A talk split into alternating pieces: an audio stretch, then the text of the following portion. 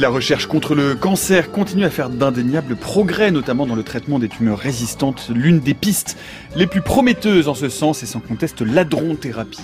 Il s'agit d'une forme alternative de radiothérapie qui utilise des noyaux atomiques comme des protons ou des ions carbone au lieu de photons de haute énergie. L'un des avantages certains, c'est une précision infiniment plus grande qui permet notamment de cibler des tumeurs résistantes ou sensibles lorsqu'elles sont à proximité d'organes vitaux, mais un obstacle, mais un obstacle de taille demeure, son coût.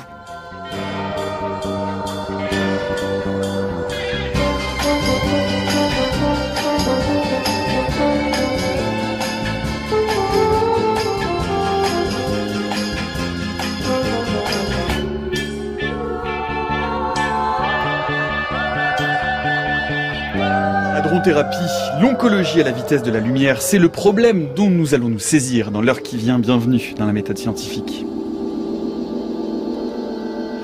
Et pour tout comprendre à ces nouvelles techniques de radiothérapie euh, de pointe extrêmement prometteuses, nous avons le plaisir de recevoir aujourd'hui euh, Jacques Balosso. Bonjour. Bonjour. Vous êtes radiothérapeute, professeur à l'université de Grenoble, détaché à Caen pour coordonner le programme Arcade dont vous nous parlerez tout à l'heure. Vous êtes également fondateur du projet France Hadron dont vous faites également partie. Claire Rodriguez Lafrase, bonjour. Bonjour. Vous êtes professeur des universités praticiennes hospitalières en biochimie, biologie moléculaire à la faculté de médecine de Lyon Sud. Vous pouvez nous suivre, eh bien, comme chaque jour sur France Culture, en direct, en podcast, en différé et sur le fil Twitter de l'émission. Nous allons mettre, comme tous les jours, un certain nombre d'articles, d'études, de schémas pour vous aider à mieux comprendre ou aller un peu plus loin euh, en fonction de ce que nous allons euh, dire tout au long de cette heure sur cette hadronthérapie. Il est certain que les radiations ionisantes, depuis qu'on les a découvertes, sont les mêmes et qu'on n'a pas fait de progrès sensationnels mais on a fait des progrès dans les méthodes d'utilisation, dans la multiplication de ces méthodes et dans l'amélioration des méthodes anciennes. Il est certain qu'à l'heure actuelle, par exemple, pour les cancers qui sont superficiels, nous pouvons les traiter très facilement avec des radiations ionisantes à faible kilovoltage, avec euh, des distances peu importantes et avec des temps très courts. Pour vous donner un exemple, à l'heure actuelle, un cancer de la peau qui ne dépasse pas euh, la surface, mettons, d'une pièce de 5 francs, peut être traité en quelques minutes avec un pourcentage de guérison qui est de l'ordre de au moins 95%. Par conséquent, on a fait des progrès importants dus à la commodité des techniques. Mais autrefois, avec des difficultés plus grandes, on pouvait également traiter par euh, les radiations ionisantes ces cancers superficiels. La pièce de 5 francs a dû vous mettre la puce à l'oreille. Nous sommes non pas en 2018, mais il y a 50 ans, le 9 mars 1968. C'est un extrait euh, d'interactualité. Vous l'entendez, hein. le médecin qui parle euh, parle depuis qu'on a découvert les radiations ionisantes. Eh bien, ce sont les mêmes, à part quelques produits, progrès techniques. Ce que nous allons dire aujourd'hui, Jacques Balosso, c'est précisément l'inverse. Alors effectivement, les rayons X représentent encore euh, l'essentiel des moyens de la radiothérapie, mais depuis longtemps quand même, bien que ce soit difficile à mettre en œuvre encore aujourd'hui, on utilise d'autres particules. Vous l'avez cité tout à l'heure, les protons, les noyaux d'atomes, qu'on appelle des ions, alors lourds ou légers selon qu'on soit physicien ou médecin. Et ces techniques de traitement, qui ont vu le jour il y a quand même une soixantaine d'années, euh, commencent à se développer de manière beaucoup plus accessible aux patients grâce à des progrès technologiques, là aussi, très conséquents, dont on aura certainement à parler au de cette émission. Alors, on peut peut-être revenir sur ce qu'est la radiothérapie. La radiothérapie est un traitement loco-régional, ça veut dire qu'il ne s'adresse qu'à la forme débutante des tumeurs lorsqu'elles ne se sont pas encore métastasées, ce qui est quand même 70% des cas des, cancers découverts en France en tout cas. Et cette euh, radiothérapie vise grâce à des radiations ionisantes, les rayons X qui traversent l'organisme, tout le monde le sait, les radiographies sont faites grâce à eux, à des énergies plus faibles. Donc ces rayons X vont déposer dans les tissus, et en particulier dans la tumeur, grâce à un feu croisé de faisceaux, donc on peut déposer plus de doses dans la tumeur parce qu'on va l'atteindre par plusieurs faisceaux qui vont traverser une seule fois des tissus sains, mais à chaque fois la tumeur. Donc cette dose va modifier l'ADN des tumeurs en cassant cet ADN. Pourra peut-être détailler cela avec le professeur Rodriguez. Ces lésions de l'ADN pour leur immense majorité, vont être réparées par la cellule, mais pour un certain nombre, elles seront suffisamment graves pour que la cellule ne puisse pas les réparer et elle va cesser toute fonction de multiplication cellulaire et à terme être détruite par l'organisme, les globules blancs, les histiocytes. C'est pas une explosion ou une destruction physique, c'est une modification biochimique et génétique qui va amener la cellule à stopper sa prolifération et à disparaître. Donc ça, c'est le principe de la radiothérapie. Ça, c'est le principe de la radiothérapie. Je vais me retourner vers vous, Claire Rodriguez Lafrasse. C'est intéressant parce que dans cette archive, nous l'avons euh, choisi aussi parce qu'on parle de la radiothérapie pour les cancers superficiels. Parce que lorsqu'on arrive au cancer profond, se pose un autre nombre de problèmes qui sont liés justement à la radiothérapie classique, celle avec les rayons X que vient d'évoquer Jacques Balosso. Oui, contrairement à ce qu'on a entendu dans le reportage, la radiothérapie ainsi que la radiobiologie, qui est mon domaine de recherche, sont en perpétuelle évolution, puisque l'objectif c'est d'augmenter la dose à la tumeur tout en épargnant les tissus sains. Donc c'est vraiment la, problématique actuelle. Et en particulier, ces hadrons vont pouvoir répondre à cette question. Donc si on s'intéresse à leur dépôt de dose physique, euh, quand on s'intéresse à la radiothérapie conventionnelle qui envoie des photons sur les tumeurs. Les photons sont donc les particules de lumière qui n'ont pas de masse, ce voilà, sont voilà, les rayonnements X fait, dont on parlait tout, tout, à fait. Donc si on s'intéresse à une tumeur en profondeur, le dépôt de d'énergie des photons se fait depuis la peau et il, descend, il, il décroît euh, très peu jusqu'à la tumeur. Donc il y a euh, ce qui veut dire qu'on a une dose dans les tissus d'entrée et dans les tissus de sortie. Alors que quand on s'intéresse aux hadrons, comme les protons ou comme les ions carbone, donc au départ, ils ont beaucoup d'énergie et euh, donc ils traversent très rapidement les tissus sans déposer de dose. Et par contre, donc en fin de leur parcours, ils sont très ralentis. C'est ce qu'on appelle le pic de Bragg. Donc ce qui épargne le tissu sain avant et après. Et alors si on veut traiter une tumeur, parce qu'un seul pic de Bragg ne va pas couvrir la tumeur, on module le, faisceau, l'intensité du faisceau, et on va superposer un nombre de pics de Bragg consécutifs de façon à avoir ce qu'on appelle un pic de Bragg étalé. Donc ça va être la grande différence entre la radiothérapie conventionnelle et l'adronthérapie. Alors on, va on va continuer, on va on va réexpliquer un peu euh, cette notion de pic de Bragg parce que euh, dit comme ça, ça a l'air un peu un peu austère. C'est de la physique des particules finalement. Euh, Jacques Balosso, peut-être avant de, revenir exactement là-dessus et sur ces mécanismes de l'adronthérapie, dire un mot parce que on a l'impression que c'est effectivement, comme vous l'avez dit, une technique très récente qui a été rendue possible par les progrès techniques, par la miniaturisation notamment des accélérateurs de mais euh, ça a été théorisé très très tôt, hein, dès la moitié du XXe siècle. Tout à fait, oui, c'est Robert Wilson qui en 1946, si ma mémoire est bonne, euh, étudiant la distribution euh, de doses dans les, la matière, il ne s'agissait pas de matière vivante, a découvert ce fameux pic de Bragg et il s'est dit mais voilà, voilà la solution à cette radiothérapie qui irradie de part en part le patient. Donc vous voyez qu'entre l'idée du physicien 46, mm. et euh, la mise en place euh, des traitements par le médecin, euh, il s'est là pour le coup euh, et, euh, écoulé des décennies, alors que on peut aussi rappeler que quand les rayons X ont été découverts, l'année suivante, on les a appliqués à des tumeurs.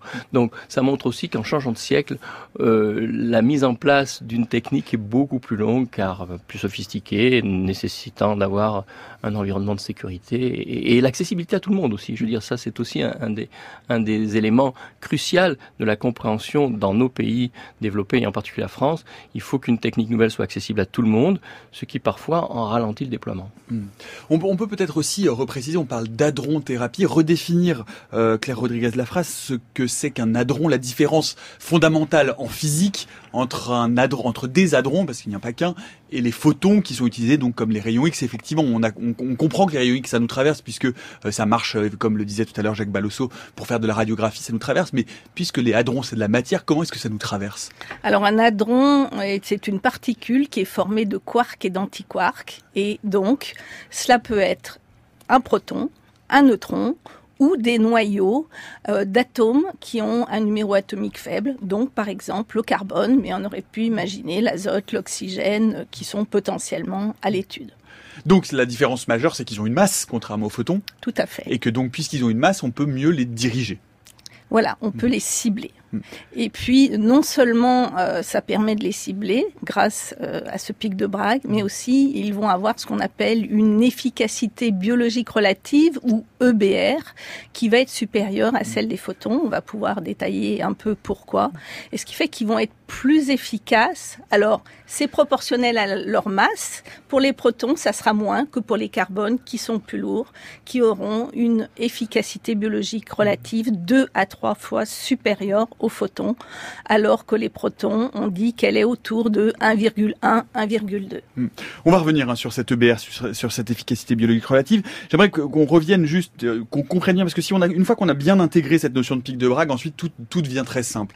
Euh, Jacques Balossos, le pic de Bragg, c'est l'idée finalement que euh, ces hadrons, quand on les envoie à travers un corps, alors donc à travers, mettons, des tissus, hein, mettons que j'ai par exemple une tumeur au cerveau, on va diriger ces hadrons, ils vont passer, et à un moment donné, en fait, toute leur énergie va être déployée alors qu'ils en avaient très très peu avant, c'est ça? Oui. Alors, la, différence absolument fondamentale entre la distribution de doses des rayons X et des hadrons qui nous intéressent, effectivement, c'est qu'il y a une masse, mais c'est parce qu'il y a une masse, parce qu'il y a une masse, on peut avoir une charge.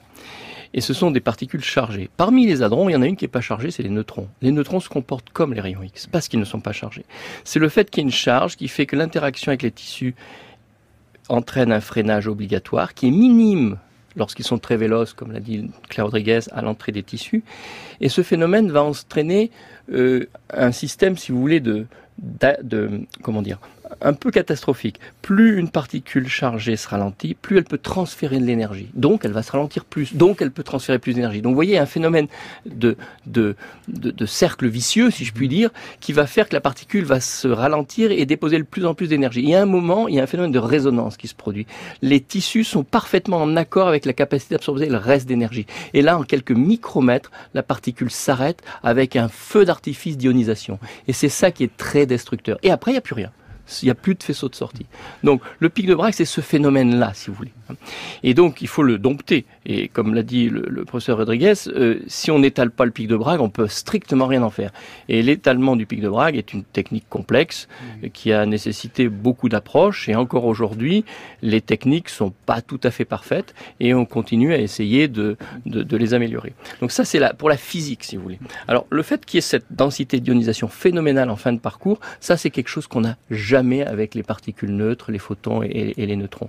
Et du coup, ça produit une une destruction. Tout à l'heure, je vous parlais des dégâts dans l'ADN. Ces dégâts sont produits par des grappes d'ionisation qu'on va dire relativement modestes.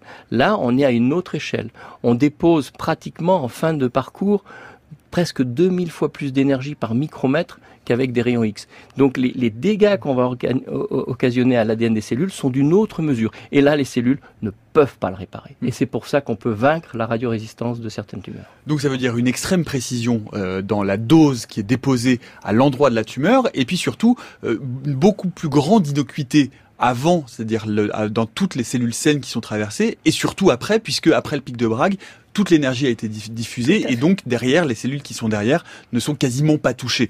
Euh, est-ce que je résume bien, euh, Claire Rodriguez, la phrase C'est tout à fait ça, oui. le quasiment a beaucoup d'importance. Alors le, quasiment, mais ça, ça, on va y revenir parce qu'on se rend compte que ça n'est peut-être effectivement euh, pas tout à fait le cas. Mais maintenant qu'on a la théorie, on va passer à la pratique. La méthode scientifique, Nicolas Martin.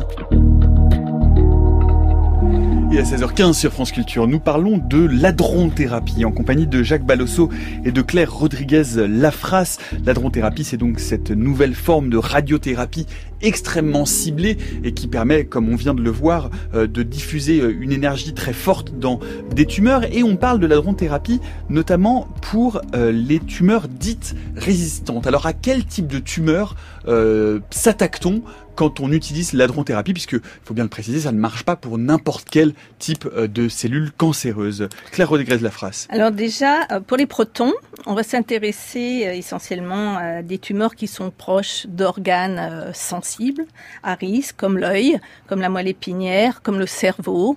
Donc, ça sera des tumeurs cérébrales, ça sera des sarcomes, des chondrosarcomes, et surtout une des indications majeures, ce sont les tumeurs pédiatriques, puisque les enfants sont des tissus en cours de maturation, radiosensibles, donc il est important d'épargner les tissus sains. Quant euh, à la dronthérapie par ion carbone, là on va traiter plutôt euh, des tumeurs radiorésistantes. Il y a vraiment un intérêt à, à se focaliser sur des tumeurs radiorésistantes qui sont hypoxiques parce qu'on n'est pas rentré dans le détail, mais l'oxygène est un radiosensibilisant euh, pour la radiothérapie conventionnelle, alors que les carbones sont suffisamment efficaces pour agir indépendamment de la présence d'oxygène. Alors rappelons que les cellules hypoxiques, c'est les cellules qui sont qui ont un faible taux d'oxygène. Voilà, voilà, Comme en général au centre de la tumeur, les grosses tumeurs, il peut y avoir une zone euh, dite hypoxique mm. et euh, voire une zone euh, nécrotique.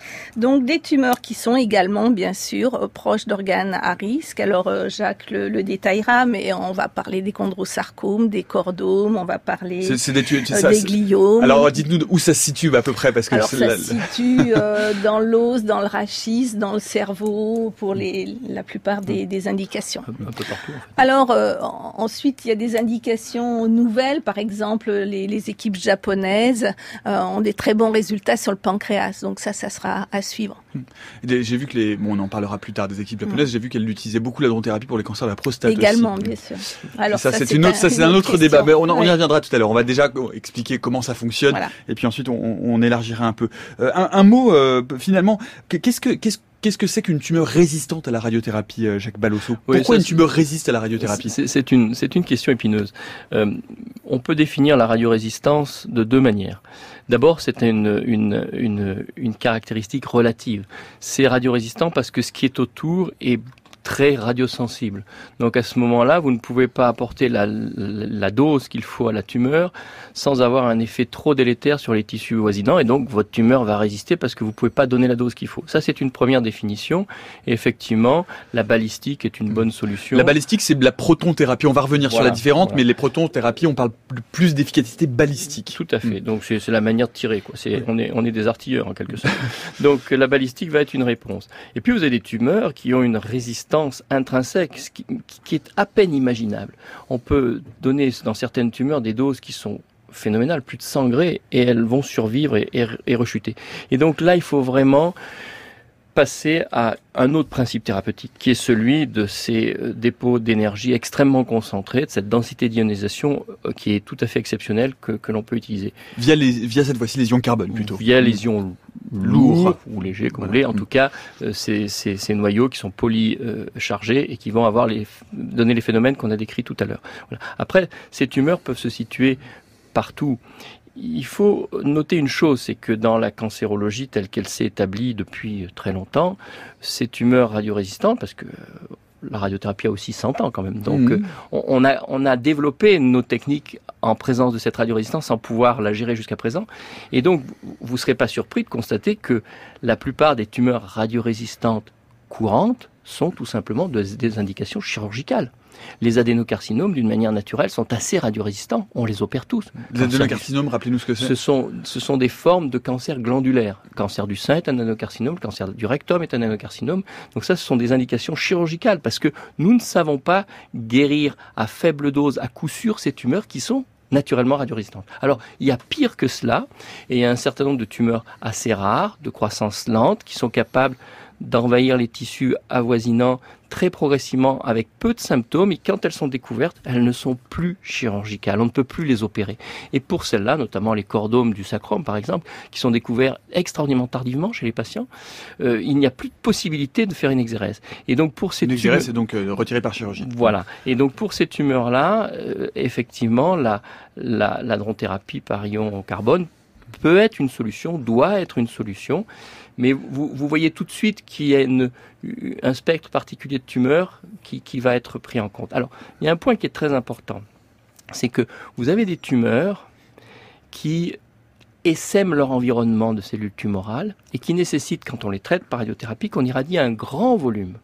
Et dans ce grand volume, il y a surtout des cellules saines ces tumeurs-là, on ne peut pas les traiter par adrothérapie parce que ces cellules saines qui sont mélangées intimement avec les cellules tumorales, elles, elles vont avoir l'effet qu'on a décrit tout à l'heure et ce n'est pas supportable. Donc, une des limites de l'adrothérapie, qui vient de son extrême précision, c'est le fait que vous devez avoir aussi une extrême définition de la tumeur.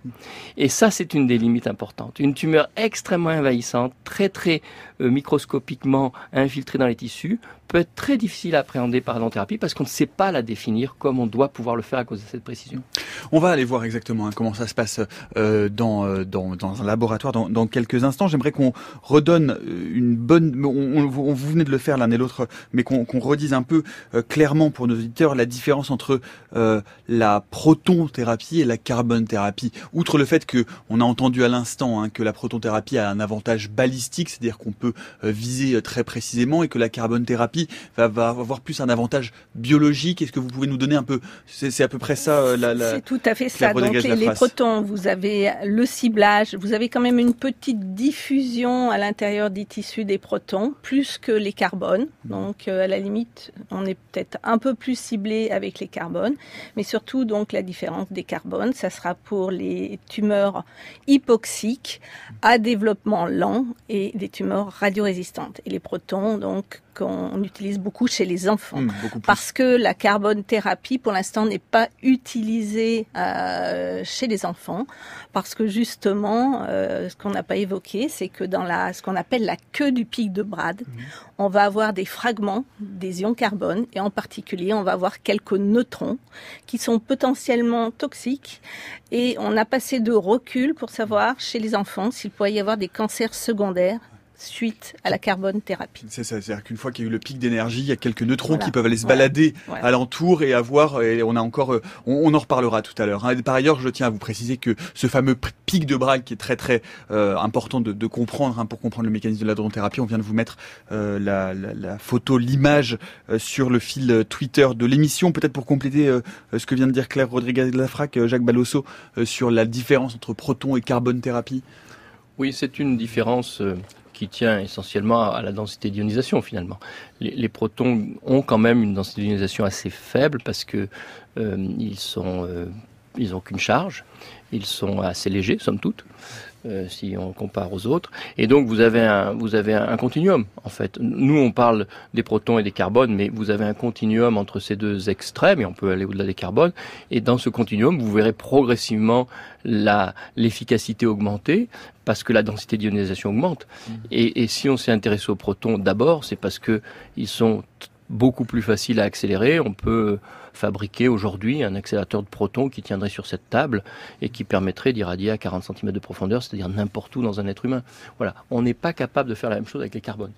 On va revenir sur l'aspect. On va revenir sur l'aspect technique dans quelques instants. Euh, mais pour comprendre eh bien concrètement comment tout cela fonctionne, nous avons fait comme d'habitude à la méthode scientifique. Nous sommes allés voir de nos yeux le ventre de la bête. Bonjour Antoine Beauchamp. Bonjour Nicolas. Bonjour à toutes. Bonjour Vous êtes rendu à Orsay au centre de protonthérapie de Oui, ce centre il date pas d'hier puisqu'il a été ouvert en 1991 et avant de servir au traitement en oncologie, ces installations du centre, elles étaient utilisées pour des recherches en physique.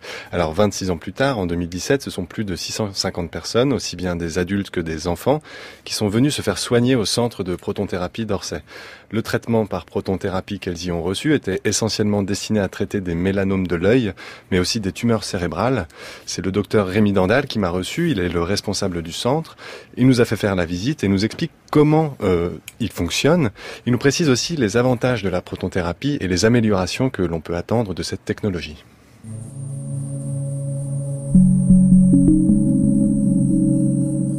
La protonthérapie utilise un effet balistique particulier. Ce sont des particules avec un poids. Le fait qu'elles soient chargées permet de les orienter dans la faissologie euh, du cyclotron jusque dans la salle de traitement. Et le poids va permettre un dépôt de dose à un endroit précis qui va être dépendant de l'énergie cinétique du proton. On va commencer par la partie la plus ancienne.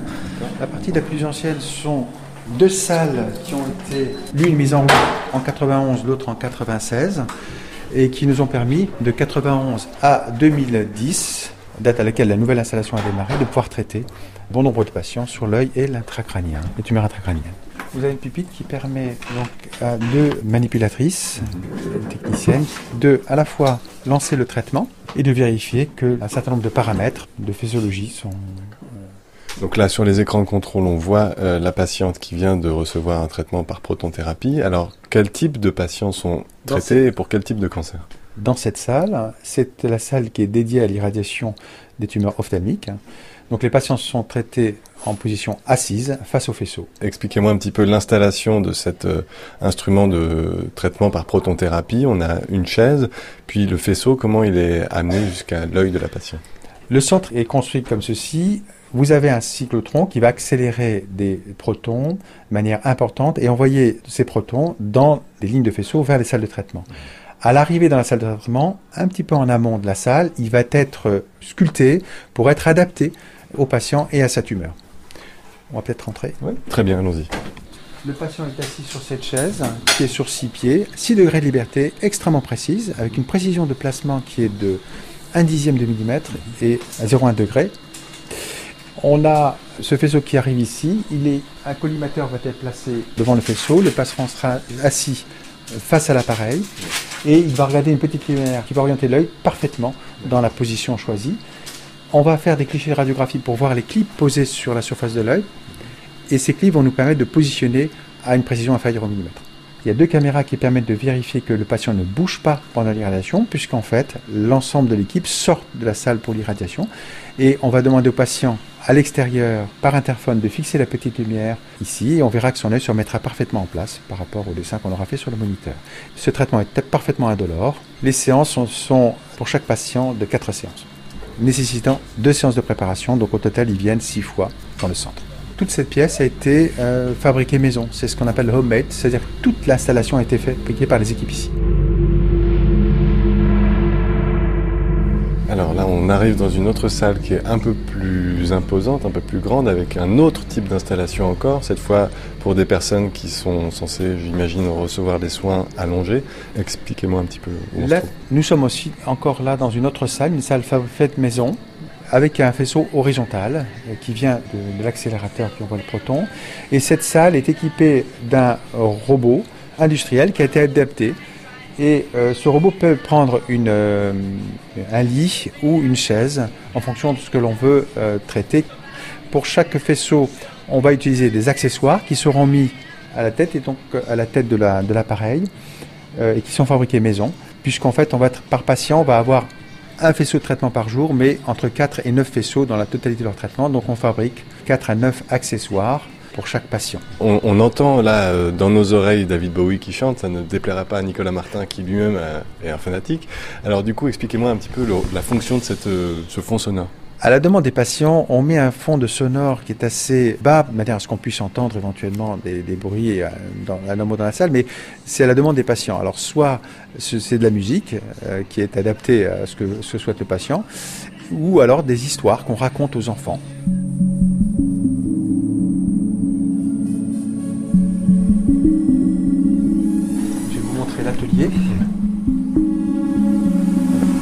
En fait, il y a deux façons de distribuer le, faisceau. Il y a la, technique passive, où là, le faisceau va être envoyé et va être sculpté à l'arrivée, juste avant d'entrer dans le patient. Et là, on utilise des collimateurs. Ces collimateurs sont en laiton et euh, fabriqués maison et taille exacte de, de ce que l'on nous donne, le logiciel de planification. Donc on en fabrique un en ophtalmologie et de 4 à 9 pour tout ce qui est tumeur autre que ophtalmologique. Le logiciel de planification en radiothérapie qui définit la distribution de doses envoie euh, des informations à cet atelier et euh, ils sont fabriqués dans la journée ou la nuit et recontrôlés à plusieurs étapes ensuite.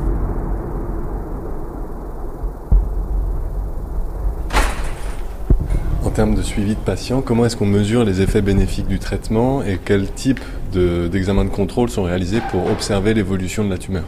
Euh, Comme, toute comme la radiothérapie euh, conventionnelle, on va évaluer la réponse tumorale et évaluer la toxicité. Celle-ci, elle va se faire pour l'ophtalmologie par un examen ophtalmologique très régulier. Et pour les autres localisations, exemple l'intracrânien, ce sera des rendez-vous alternés avec le, médecin qui nous l'a adressé, souvent c'est le neurochirurgien, par surveillance par des IRM régulières. D'accord, donc là c'est l'installation la plus impressionnante quand même qu'on a vue depuis le début.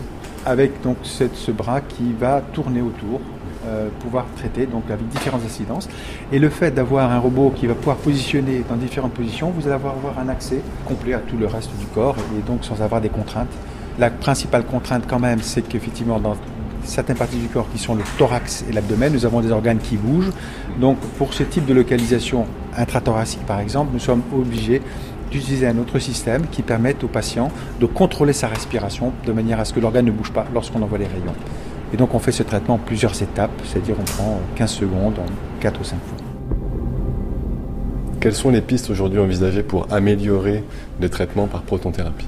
L'amélioration de la protonthérapie passe par euh, une évolution bien sûr du matériel. Le matériel et la prise en charge utilisant euh, l'informatique, utilisant l'imagerie avaient un certain retard en protonthérapie puisqu'initialement les structures n'était pas proposé par l'industriel. L'industriel s'approprie progressivement les techniques d'imagerie et informatique proposées sur le marché de manière à ce que la protothérapie rattrape le retard qu'elle avait par rapport à la photothérapie qui est extrêmement performante concernant l'imagerie.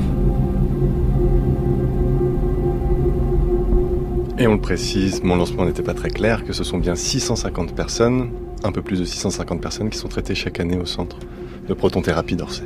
Merci beaucoup Antoine Beauchamp pour ce reportage. Une réaction euh, de nos deux invités, euh, Claire Rodriguez Lafras, à ce reportage. C'est tout à fait euh, la vérité de ce qui se pratique dans les centres de protonthérapie. Donc, vous savez qu'il y a également un, centre à Nice, le centre mhm. Antoine Lacassagne. Et puis, depuis récemment, depuis le mois de juillet, un nouveau centre à Caen. Juillet, un nouveau centre à, Caen. Hmm. Jacques Balosso Écoutez, euh, c'est un reportage qui est tout à fait intéressant, qui pose bien les problèmes, notamment euh, évoqués par le docteur Dandal à la fin, les, problèmes de repositionnement. Il faut savoir que l'essentiel du temps consacré à une séance de protonthérapie, d'adronthérapie en général, et même maintenant presque de, de rayon X, euh, c'est de repositionner le patient. Et pour une technique précise, il faut un repositionnement précis. Et euh, à part le crâne qui est assez rigide, beaucoup de choses bougent dans l'organisme, mais le repositionnement est un vrai problème. Il faut des techniques d'imagerie sophistiquées, il faut des techniques d'asservissement à la respiration.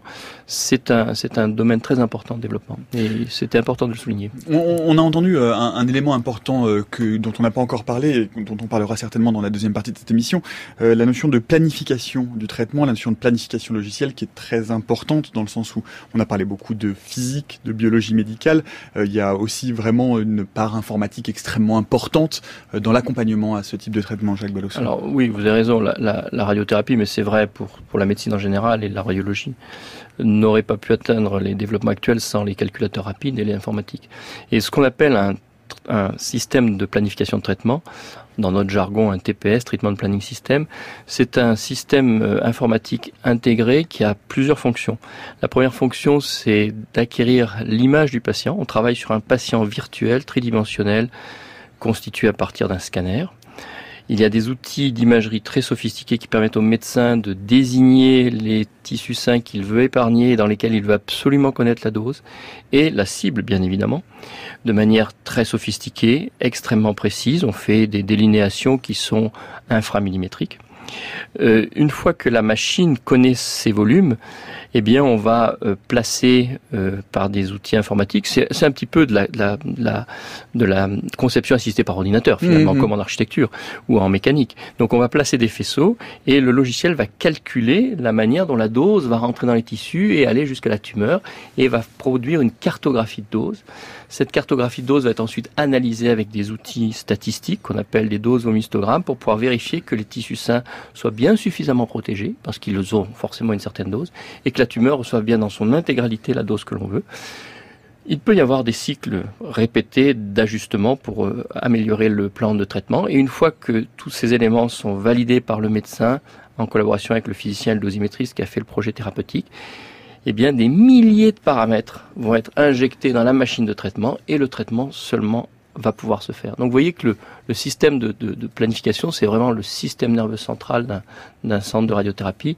On a besoin de, ces outils qui sont très sophistiqués, qui sont très onéreux aussi. Mmh et, qu'on utilise tous les jours. On va reparler du prix dans un instant. Un dernier mot pour euh, conclure cette première partie. Euh, euh, Claire Rodriguez Lafrasse, on entendait Antoine Beauchamp nous dire que 650 personnes traitées par an au centre de l'Institut Curie à Orsay. Aujourd'hui, l'adronthérapie au sens large, un proton et carbone thérapie, ça concerne combien de personnes par an dans le monde? Un ordre de grandeur pour qu'on se rende compte que c'est quand même très très limité par rapport la quantité de cancers qui sont développés chaque année on, a évalué en France que euh, parmi les indications de radiothérapie, 12% pourraient correspondre à des indications de protonthérapie. Pourrait, c'est important. Hein, voilà, et 5% pour être des indications de carbone thérapie. Hmm, d'accord. Ça, c'est ça, c'est des chiffres euh, potentiels, mais la, quantité de personnes traitées effectivement. Alors, sur le plan mondial, on traite à peu près euh, 10 000 patients par an en protonthérapie, ce chiffre est en croissance exponentielle parce que euh, le nombre de centres augmente très vite. Il y a à peu près 70 centres qui fonctionnent dans le monde et ça augmente euh, encore très rapidement. Et sur le plan de la thérapie, on a à peu près, euh, je pense, à peu près 5, 5000 patients par an sont peut-être traités, euh, peut-être un peu moins, euh, en carbone thérapie. Donc il y a une grande différence. Euh, aujourd'hui, la, la, cohorte des patients traités par protonthérapie depuis les débuts de la technique est supérieure à, à 150 000 à peu près. Mmh. Et, en et en carbone thérapie, on a une cohorte qui est de l'ordre de de 25 000 à peu près. Donc euh, ça fait quand même une différence assez importante, mais vous voyez que les, depuis les débuts, hein, tout ça. mais bien sûr, c'est très c'est très pays dépendant. Le Japon qui a six centres va euh, pour 126 millions d'habitants euh, va en proportion traiter beaucoup plus de patients par carbone thérapie.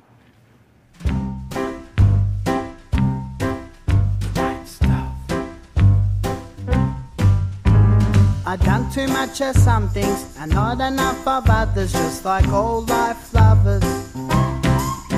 I changed and changed and changed and changed from one thing to another. I've had complicated dealings with complicated feelings, and I've cut and bruised and torn. I made blinds on the windows of my mind with the time that my back once wore. I'm a single person in this universe, and I am here to say to you. One day that I die, I'll just give a smile and fly into the blue. Cause we're all just protons, neutrons, electrons that rest on a Sunday. Work on a Monday,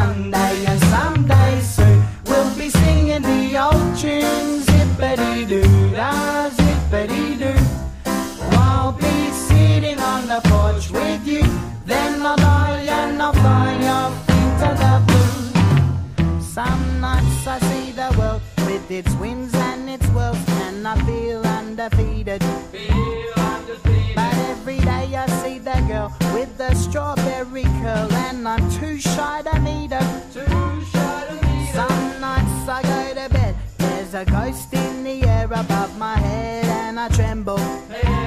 Sometimes KFC. Other times I give up meat and I just eat lentils.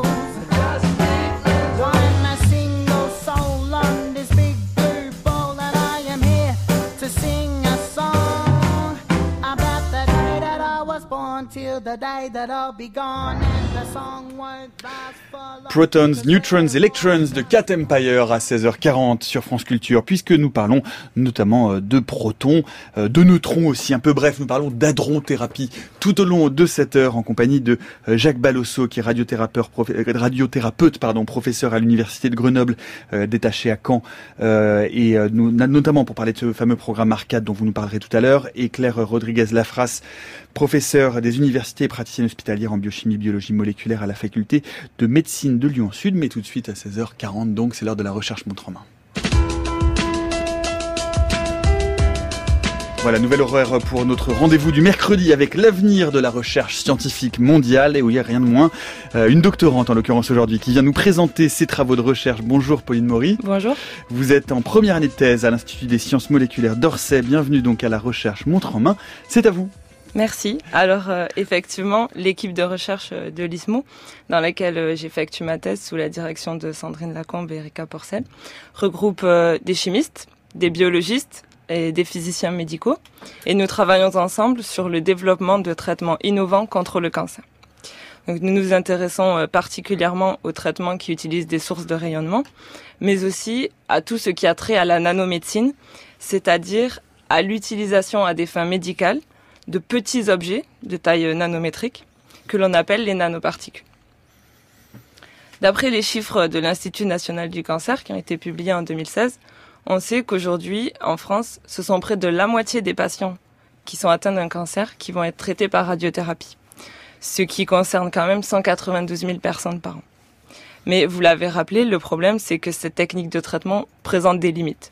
D'une part, euh, le, rayonnement qui est utilisé pour traiter la tumeur endommage également les tissus sains qui se trouvent tout autour, et ça, ça va limiter euh, la dose que l'on pourrait euh, utiliser pour détruire la tumeur. Et d'autre part, il existe des cancers agressifs qui ne répondent pas au traitement par radiation. Du coup, on a besoin d'aller vers des méthodes plus efficaces que la radiothérapie classique qui est actuellement utilisée dans les hôpitaux. Et c'est pourquoi nous nous intéressons euh, à l'adronthérapie, qui est une technique, comme vous l'avez dit, qui, au lieu d'utiliser des rayons X ou des électrons, va utiliser des particules lourdes, comme les ions, pour irradier la tumeur. D'une part, euh, les ions vont permettre de mieux cibler la tumeur et de préserver davantage les tissus sains environnants. Et en fait, ce sont surtout euh, les tissus autour et derrière la tumeur qui vont être mieux protégés parce que l'irradiation des tissus en avant de la tumeur, elle, elle reste inévitable.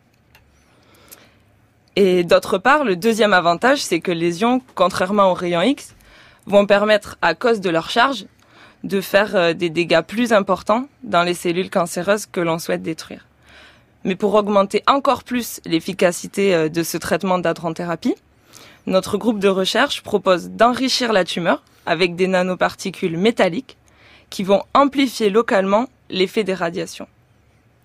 Et ce qui est génial en fait avec ces, nanoparticules, c'est qu'elles vont aussi permettre d'améliorer le contraste en scanner et en IRM, qui sont euh, les deux types d'imagerie médicale souvent utilisés pour euh, imager les tumeurs. Alors euh, ces nanoparticules, ça peut être des nanoparticules de platine que nous développons au sein de notre laboratoire, mais aussi euh, des nanoparticules d'or ou de gadolinium qui nous sont fournis euh, par des collaborateurs, Stéphane Roux et Olivier Timin de Besançon ou de Lyon.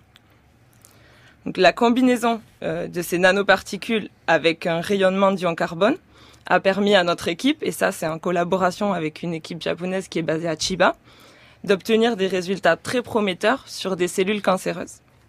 Ces résultats sont une première étape encourageante, mais ils ont été obtenus euh, in vitro, c'est-à-dire en fait sur des cellules qui poussent à plat et qui font comme des sortes de feuillets.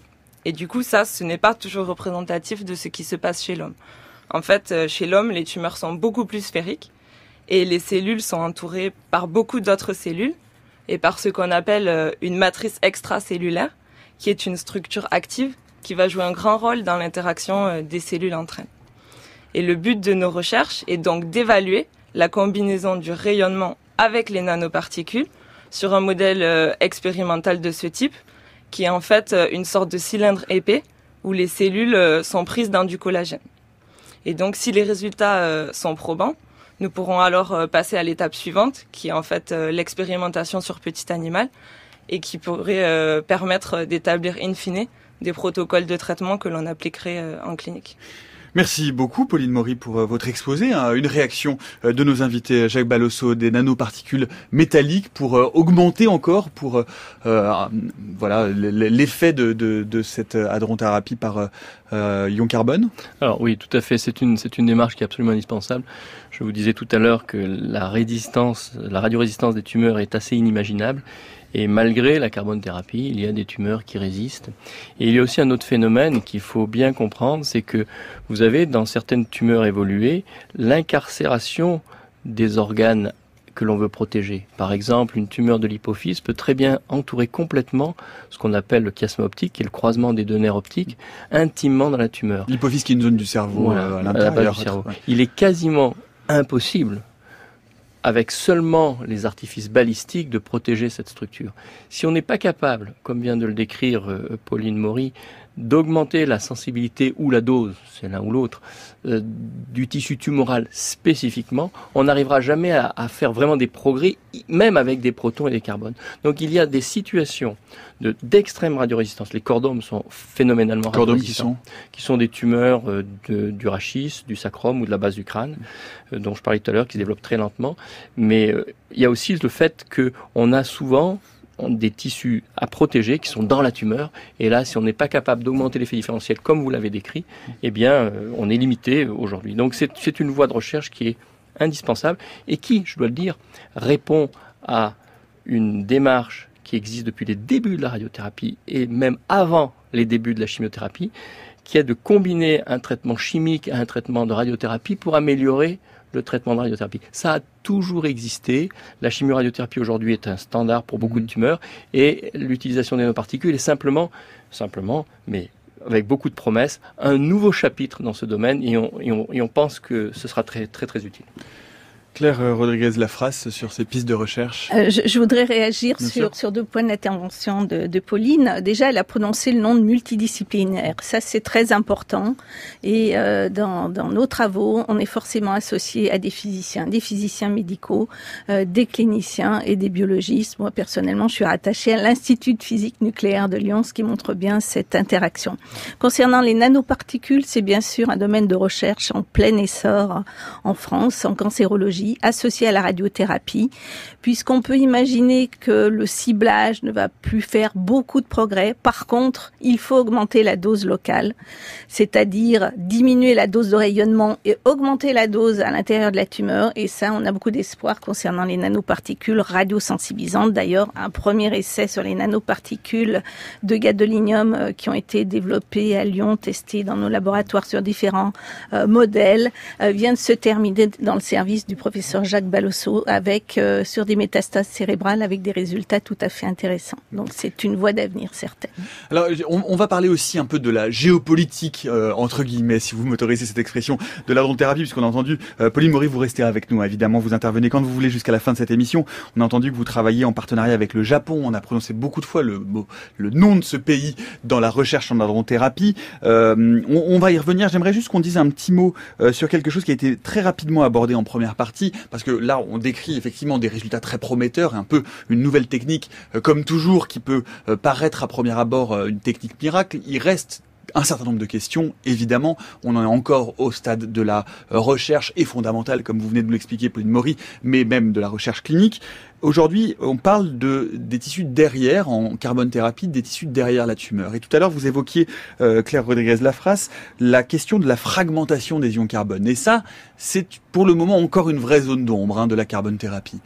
Oui, tout à fait. Mais si l'on compare euh, le nombre d'ions carbone qui vont toucher euh, la tumeur ou les, les, cellules par rapport aux protons, c'est mille fois moins, je crois.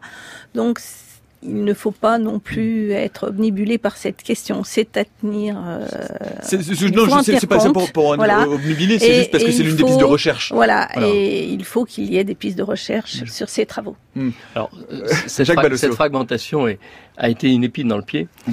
euh, jusqu'à ce que les gens euh, comprennent que euh, ce phénomène nucléaire, au sens propre du terme, produit des rayonnements secondaires qui permettent d'imager la zone que l'on irradie. Mhm. Et ça, c'est un immense domaine de recherche parce que pour le contrôle de qualité de la non-thérapie, nous n'avons pas de faisceau sortant. Mhm. Donc on peut contrairement, contrairement à la radiothérapie classique, Exactement. Où, ça traverse. Là, là, comme comme il y a ce, ce pic, il n'y a pas de faisceau sortant. Mhm. Donc on a beaucoup de mal à prouver en temps réel qu'on est au bon endroit. Et ces rayonnements secondaires sont une piste de travail. Alors on va pas le développer parce qu'il y en aurait pour des heures, mais c'est une piste de travail très riche de, construction, d'instrumentation innovante de, de, l'imagerie de cette zone. Jacques Balosso, vos, équipes avaient également lancé euh, une, une, étude en décembre dernier pour évaluer rigoureusement euh, la supériorité de la dronothérapie sur la radiothérapie classique, qui reste aussi à prouver, hein, ces rapports importants, euh, alors pas sur l'effet placebo, mais sur les médicaments précédents.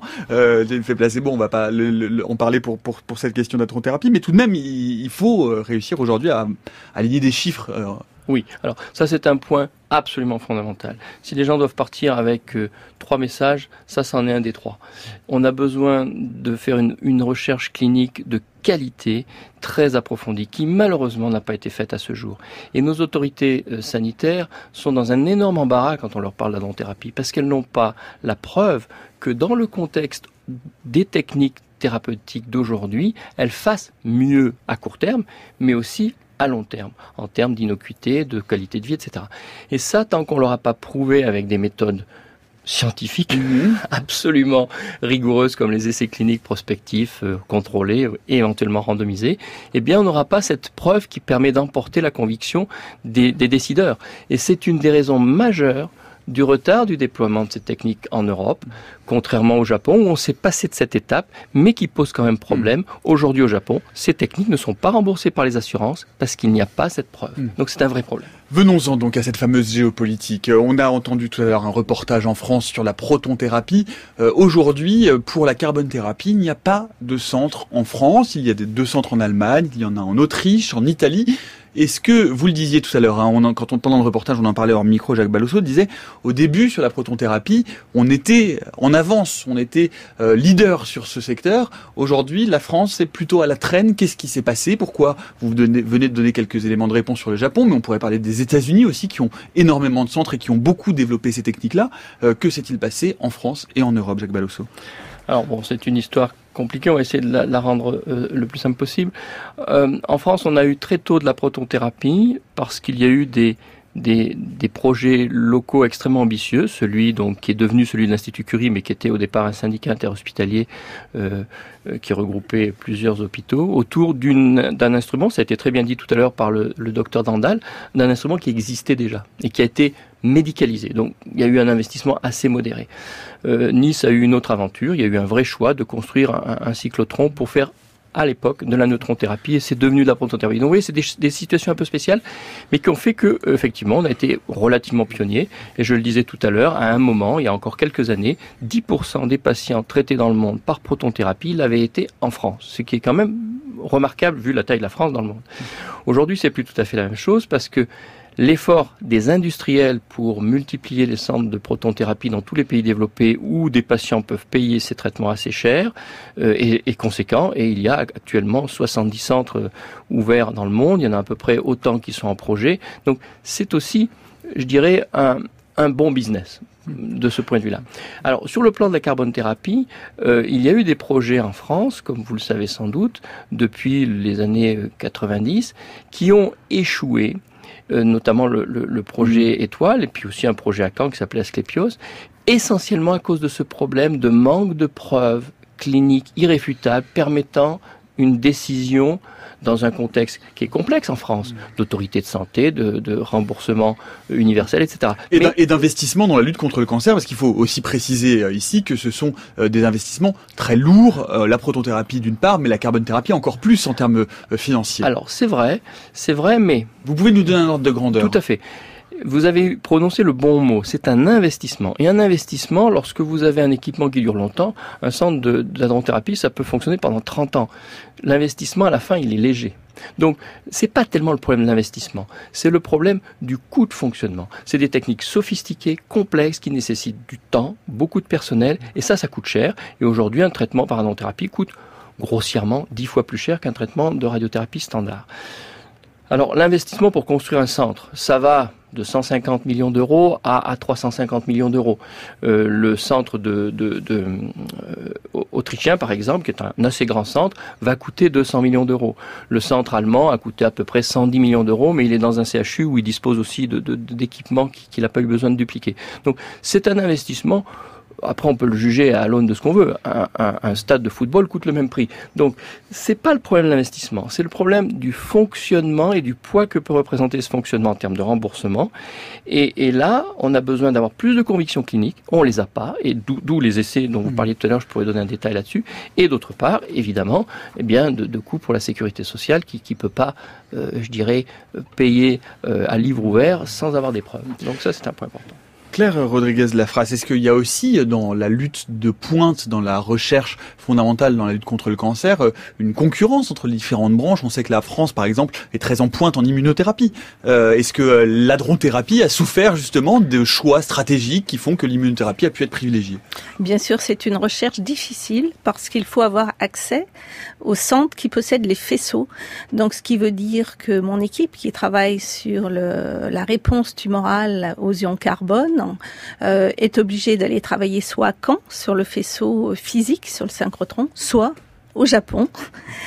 Euh, donc, euh, ce sont des manips très lourdes où on part pour euh, plusieurs jours et on travaille jour et nuit. Il y a toute l'infrastructure qui va avec. Et donc, puisque on est essentiellement jugé sur les publications, l'impact des publications, c'est excessivement difficile d'avoir une, une recherche compétitive. Donc, il n'y a pas tant d'équipes de recherche que ça en France qui s'intéressent aux ions. Et c'est dommage. Pauline Maury, oui. Oui, c'est en fait c'est exactement la même chose pour nous. Euh, nous faisons nos manips euh, au Japon euh, pour les mêmes raisons exactement.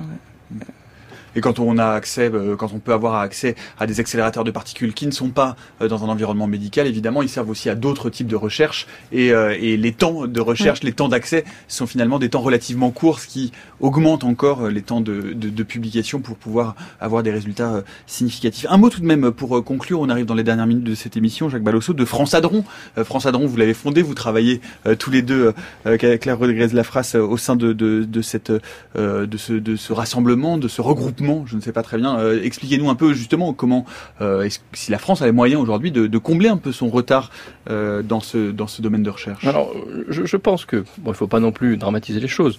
Il y a que quatre pays dans le monde qui sont équipés et on sera peut-être le cinquième, donc on, ne va pas. En carbone thérapie, hein, rappelons que nous sommes équipés en proton thérapie. Donc, on n'est pas à la traîne, mais c'est vrai qu'on aurait pu être dans les tout premiers leaders et que c'est pas le cas. En revanche, en termes d'activité scientifique, je pense qu'on est quand même bien placé. Euh, nous sommes euh, les troisièmes après euh, les, Japonais, les Allemands en, termes de publication et, notamment la, qualité des, travaux qui sont menés dans le laboratoire de Claire Rodriguez en radiobiologie sont de premier plan au niveau mondial. Donc là, je pense qu'on n'a pas à rougir. Alors, France Adron, c'était quoi? Eh bien, si vous voulez, comme vous l'avez dit vous-même tout à l'heure, c'est un sujet absolument passionnant, la Et beaucoup de laboratoires ont souhaité s'impliquer dans cette recherche avec toujours euh, le risque, s'ils sont isolés, d'être concurrents, d'avoir de, des travaux redondants et, de ne pas être synergiques. Donc l'objectif de France Adron, c'est de faire une collaboration nationale et on, on rassemble environ 26 à 30 équipes qui ont des intérêts dans cette recherche et qu'on s'est efforcé de coordonner pour qu'il y ait une synergie, un programme de recherche partagé, commun, et dans lequel s'inclut par exemple le, projet Arcade de Caen, les projets aussi euh, à, Lyon et dans d'autres villes Le projet Arcade de, Caen, vous pouvez nous en dire un mot Alors le projet Arcade de Caen est un projet qui vise à développer en Normandie une recherche euh, d'avant-garde dans ce domaine, comme, comme je l'ai dit tout à l'heure pour ce que l'on fait ailleurs en France, mais autour d'un instrument destiné à compenser ce manque d'accès faisceau, qui est le centre Cyclade, euh, qui offre actuellement le troisième lieu de traitement des patients par protonthérapie en France, mais qui devrait d'ici 2023 offrir aussi un faisceau de, de d'ion carbone, mais d'autres ions dont 50% du temps sera consacré à la recherche et si possible avec un accès facilité. Donc le, projet vise à la fois à s'intégrer dans la recherche française, d'avoir localement une activité de recherche importante et, de pointe, et de, rendre accessible ceci dans un centre qui est le centre Cyclade. Plus un projet industriel, puisque ce centre aura un nouvel appareil qui s'appelle le C400, qui est un appareil innovant et qui sera fabriqué sur place. Donc il y a aussi un projet industriel derrière ça. Donc c'est quelque chose qui peut remettre la France à l'avant-garde. Claire Rodriguez, la phrase, le mot de la fin? Eh bien, nous n'avons pas eu le temps de parler des mécanismes par lesquels ces ions carbone sont si efficaces et j'aimerais donner une image euh, que j'aime beaucoup. Ces ions carbone sont comme des, avions furtifs qui passent toutes les lignes de défense et qui chirurgicalement vont venir détruire l'ADN et ce qui empêche la cellule de se défendre, de réagir et par exemple d'induire des métastases ou d'induire euh, la vascularisation tumorale. Donc c'est dans ce sens qu'il faut poursuivre les recherches. Eh bien, on poursuit ces recherches militarisées contre le cancer. Merci beaucoup à tous les trois. Merci Pauline Maury, merci Claire Rodriguez Lafrasse, merci euh, Jacques Balosso d'être venu nous parler de l'adronthérapie. Euh, je précise que les idées claires ont repris depuis le début de l'année et la semaine dernière justement, nous proposions un numéro sur euh, la question du vaccin universel contre le cancer. Faut-il l'attendre ou pas? La réponse est vraisemblablement plutôt pas. Et hier, nouveau numéro sur le 11 septembre. Le 11 septembre, sont-ils le fruit d'un complot? La réponse est vraisemblablement pas non plus. Vous pouvez retrouver ça sur le site de franceculture.fr à la page Les idées claires. Merci à toute l'équipe de la méthode scientifique. Tom Humdenstock, Stéline Lausanne, Eve Etienne, Antoine Beauchamp, Noémie Saint-Vulfranc, Olivier Bétard à la réalisation, Jean-Frédéric à la technique. En un mot, euh, demain, on va parler eh bien, des erreurs scientifiques pour notre jeudi histoire. On se retrouve demain à 16h jusqu'à preuve du contraire.